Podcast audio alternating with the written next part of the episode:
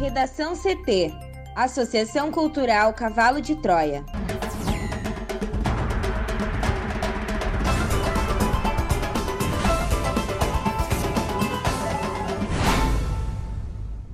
Agora, no Redação CT. PIB gaúcho de 2020 tem queda de 7%, a maior da série histórica. TCU vai apurar gastos das Forças Armadas com alimentos e bebidas. Brasil registra a média móvel acima de 2 mil mortes diárias por Covid pela primeira vez. Juiz proíbe governo federal de divulgar campanhas que não sejam embasadas em estudos científicos.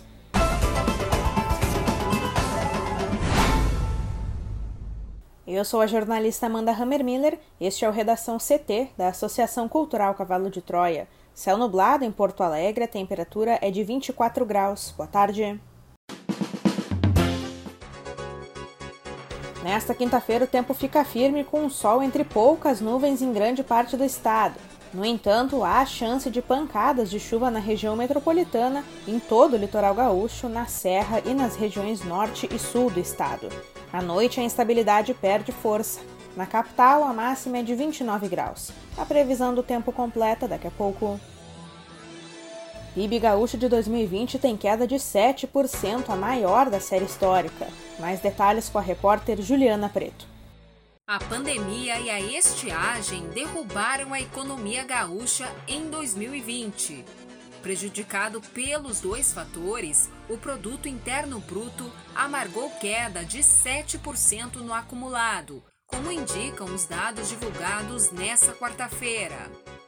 Trata-se da maior retração já verificada ao final de um ano na série histórica do indicador, iniciada em 2002. O Departamento de Economia e Estatística é responsável por esse cálculo e o órgão está vinculado à Secretaria Estadual de Planejamento, Governança e Gestão. Na largada de 2021, a economia passa novamente pelas restrições geradas pela Covid-19. E diante da piora na pandemia, analistas frisam que a retomada segura dos negócios depende do avanço da vacinação contra o coronavírus. A agropecuária, por sua vez, tende a apresentar melhora neste ano, o que deve beneficiar o Estado. Na prática, o PIB serve como termômetro da atividade econômica, ou seja, ele reflete a soma dos serviços e bens produzidos em determinada região.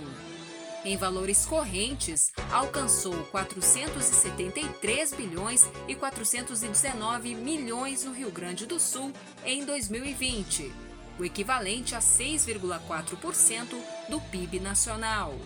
Em termos percentuais, o tombo gaúcho foi maior do que o nacional.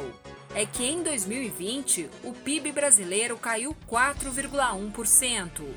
A baixa menor no país pode ser explicada, em parte, pela ausência de uma seca como a registrada nas lavouras do estado.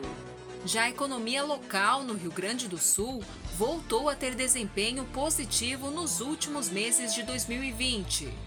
Conforme o Departamento de Economia e Estatística, o PIB estadual subiu 2,7% no quarto trimestre do ano passado, frente aos três meses imediatamente anteriores.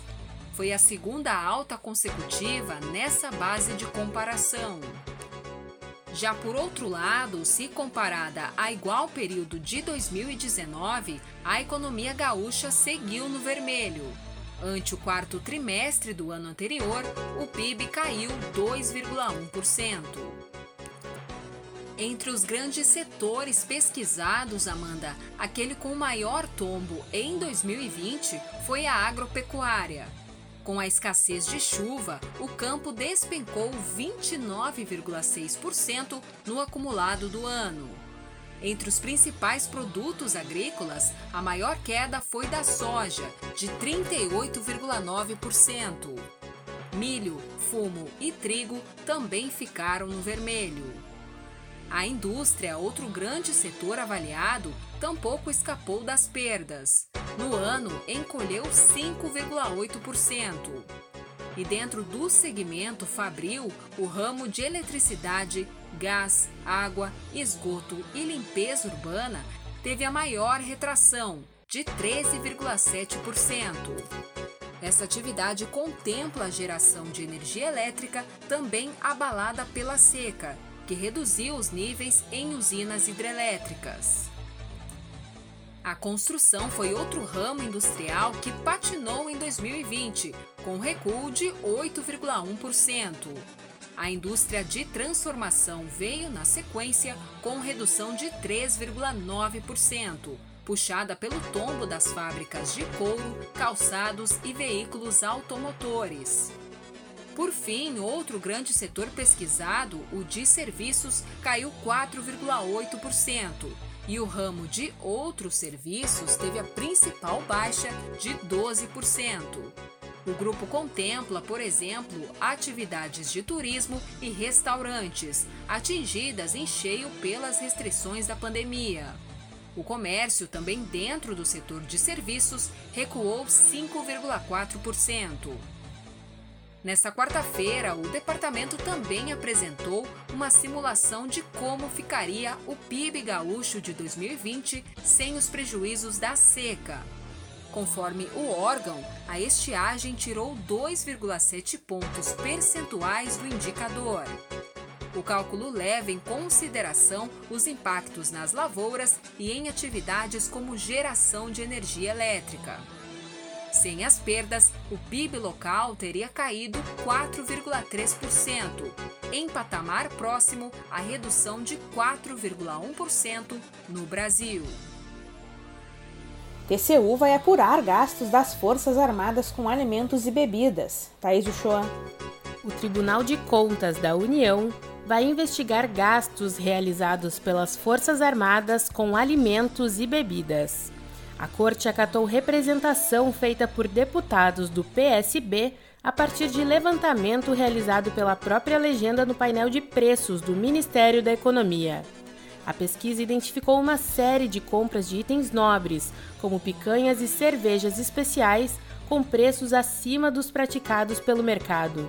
Conforme representação dos parlamentares, os comandos das Forças Armadas iniciaram e concluíram processos de compras de 80.016 unidades de cerveja e 714.700 quilos de carne bovina do tipo picanha, itens que associados revelam falta de zelo e responsabilidade com o dinheiro público. Reportagem publicada em fevereiro pelo jornal Estado de São Paulo mostrou que o cardápio de itens de luxo consumido pelas Forças Armadas é mais amplo. Os dados oficiais revelam que o consumo também incluiu no ano passado milhares de quilos de lombo de bacalhau, garrafas de uísque 12 anos e de conhaque. O deputado Elias Vaz de Andrade, do PSB de Goiás, um dos autores da representação, disse que a decisão do TCU é o reconhecimento de que há irregularidades graves nesses processos de compra. O Ministério da Defesa nega irregularidades e afirma que existe sempre uma significativa diferença entre os processos de licitação e a compra efetivamente realizada, cuja efetiva aquisição é concretizada conforme real necessidade da administração. Para o Redação CT, Thaís Uchoa. O juiz Alberto Nogueira Júnior, da décima Vara Federal do Rio de Janeiro, proibiu o governo Bolsonaro de divulgar informações sobre o combate à pandemia que não sejam embasadas em estudos científicos. A decisão foi proferida em uma ação civil pública movida pelo Ministério Público Federal após a difusão da campanha O Brasil Não Pode Parar, que defendia a flexibilização do distanciamento social em março do ano passado. A campanha havia sido suspensa por decisão liminar em 28 de março de 2020. A sentença prevê que a União deve se abster de veicular por rádio, televisão, jornais, revistas, sites e redes sociais, seja nos meios físicos ou digitais, peças publicitárias que sugiram à população comportamentos que não estejam estritamente embasados em diretrizes técnicas emitidas pelo Ministério da Saúde, com fundamento em documentos públicos de entidades científicas de notório reconhecimento no campo da epidemiologia e da saúde pública. A decisão também proíbe o governo de fomentar a divulgação de informações que não estejam estritamente embasadas em evidências científicas, e ordena a promoção de campanha a respeito das formas de transmissão e prevenção da Covid-19, seguindo as recomendações técnicas atuais. Por fim, o juiz também sentenciou a SECOM a reconhecer que a campanha O Brasil Não Pode Parar não estava embasada em informações científicas. Segundo o magistrado, o Estado brasileiro se tornou responsável pela divulgação de informações não verdadeiras e essa responsabilização se tornou mais grave no contexto de um ambiente de calamidade pública. O juiz ainda afirmou, aspas, no dia de hoje, já são mais de 280 mil brasileiros mortos por Covid-19. É mais provável que boa parte desses que morreram e dos milhões que foram contaminados tenham tido acesso àquele vídeo preliminar e ao seu conteúdo falso, mentiroso, não obstante sua origem pública. Fecha aspas. A campanha O Brasil Não Pode Parar foi montada pelo Palácio do Planalto no início da pandemia, em março do ano passado, para reforçar a narrativa de flexibilização do isolamento social. No Instagram, uma publicação feita no perfil do governo federal dizia que no mundo todo são raros os casos de vítimas fatais do coronavírus entre jovens e adultos. À época, o Brasil registrava 3.417 casos de Covid-19 e 91 mortos. Hoje, o Brasil tem 285 mil óbitos, segundo o balanço do consórcio de veículos de imprensa desta quarta-feira. Após a repercussão negativa, a SECOM deletou a publicação e alegou não ter divulgado nenhuma peça oficial, a justificativa do governo foi dizer que o vídeo havia sido feito, mas não aprovado para publicação. Para o juiz Alberto Nogueira Júnior, mesmo neste cenário, o que poderia ser dito é que houve uma falha da SECOM em tornar o vídeo público antes mesmo de sua aprovação. O juiz fixou multa diária ao secretário executivo da SECOM no valor de mil reais por dia, caso descumpra as determinações. Brasil registra média móvel acima de 2 mil mortes diárias por Covid-19. O total passa de 285 mil.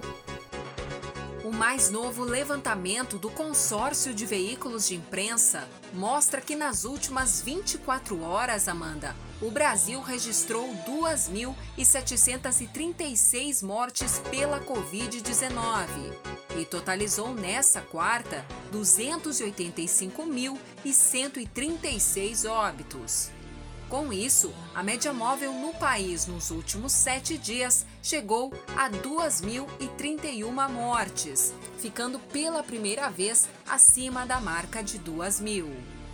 Em comparação à média de 14 dias atrás, a variação foi de mais 49%. São 56 dias seguidos com a média móvel de mortes acima da marca de 1 mil e pelo décimo dia a marca aparece acima de 1.500 mortes. Desde o começo da pandemia, 11 milhões 700 mil e 431 brasileiros já tiveram ou têm o novo coronavírus, com 90.830 desses confirmados no último dia.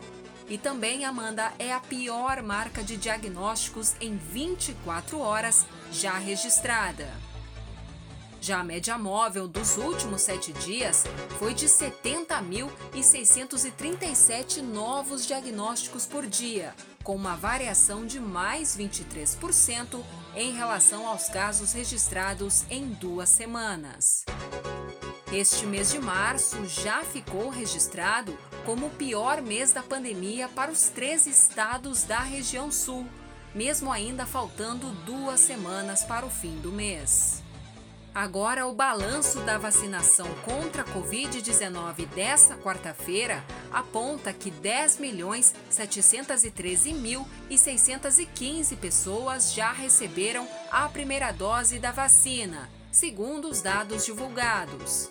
O número representa 5,06% da população brasileira e a segunda dose já foi aplicada em 3.916.493 pessoas, o que representa 1,85% da população do país.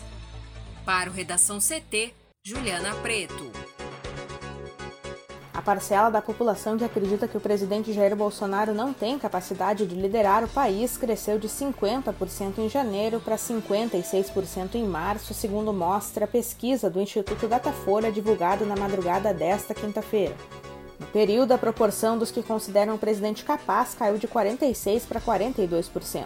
O levantamento feito nos dias 15 e 16 de março ouviu 2.023 pessoas por telefone em todo o país.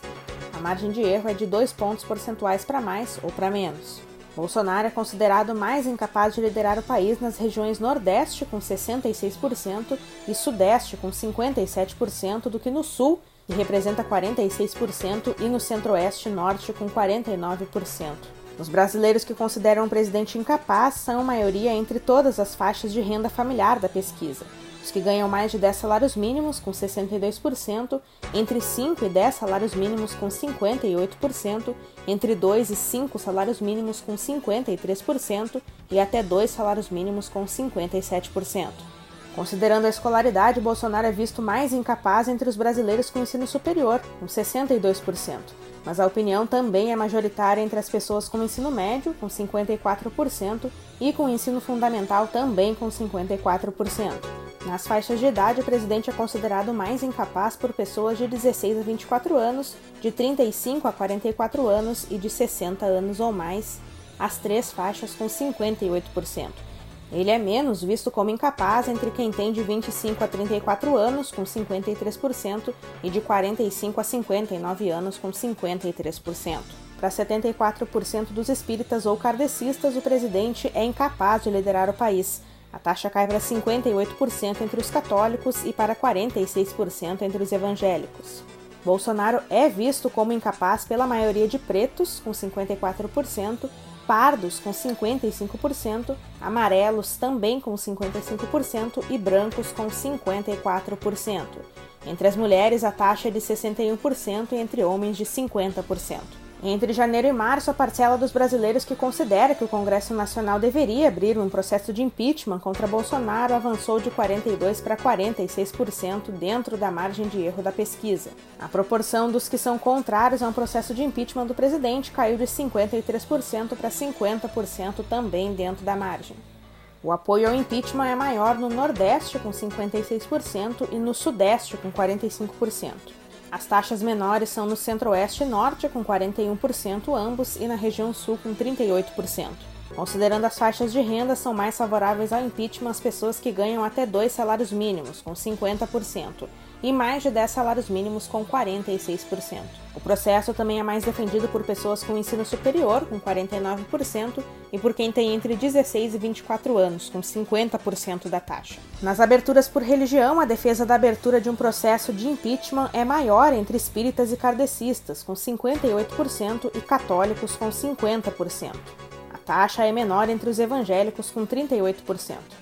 No recorte de cor, a maior parte do apoio à instauração do processo está entre pretos, com 58%, e amarelos, com 51%. Apenas 45% dos pardos e 42% dos brancos são favoráveis à abertura do processo. A razão dos que avaliam que Bolsonaro deveria renunciar à presidência nesse período cresceu de 45% para 47%, segundo Datafolha. Já a proporção dos brasileiros que acham que o presidente não deveria renunciar ficou praticamente estável, de 51% para 50%. No Redação CT, agora a previsão do tempo com Juliana Preto. A frente fria que está sobre o território gaúcho se afasta nesta quinta-feira, deixando tempo firme com sol entre poucas nuvens em grande parte do estado. No entanto, segundo a Somar Meteorologia, ainda há chance de pancadas de chuva em algumas cidades da região metropolitana, em todo o litoral gaúcho, na Serra e nas regiões norte e sul do RS. Porém, as precipitações deverão vir à tarde, perdendo força no início da noite. O vento volta a soprar do quadrante sul, deixando as temperaturas um pouco mais baixas hoje. Mas em Porto Xavier, na fronteira oeste, a máxima deve chegar aos 34 graus. Aqui em Porto Alegre, a máxima fica em 29 graus e a previsão é de sol entre nuvens. Já amanhã, sexta-feira, uma área de alta pressão deve deixar o tempo firme na maioria do estado. Entretanto, de acordo com a SOMAR, não se descarta a chance de chuva fraca e isolada no litoral, na região metropolitana e no sul gaúcho. Redação CT. Apresentação Amanda Hammerminho. Colaboração Juliana Preto e Thaís Uchoa. Uma produção da Associação Cultural Cavalo de Troia com apoio da Fundação Lauro Campos e Marielle Franco. Próxima edição amanhã. Boa tarde.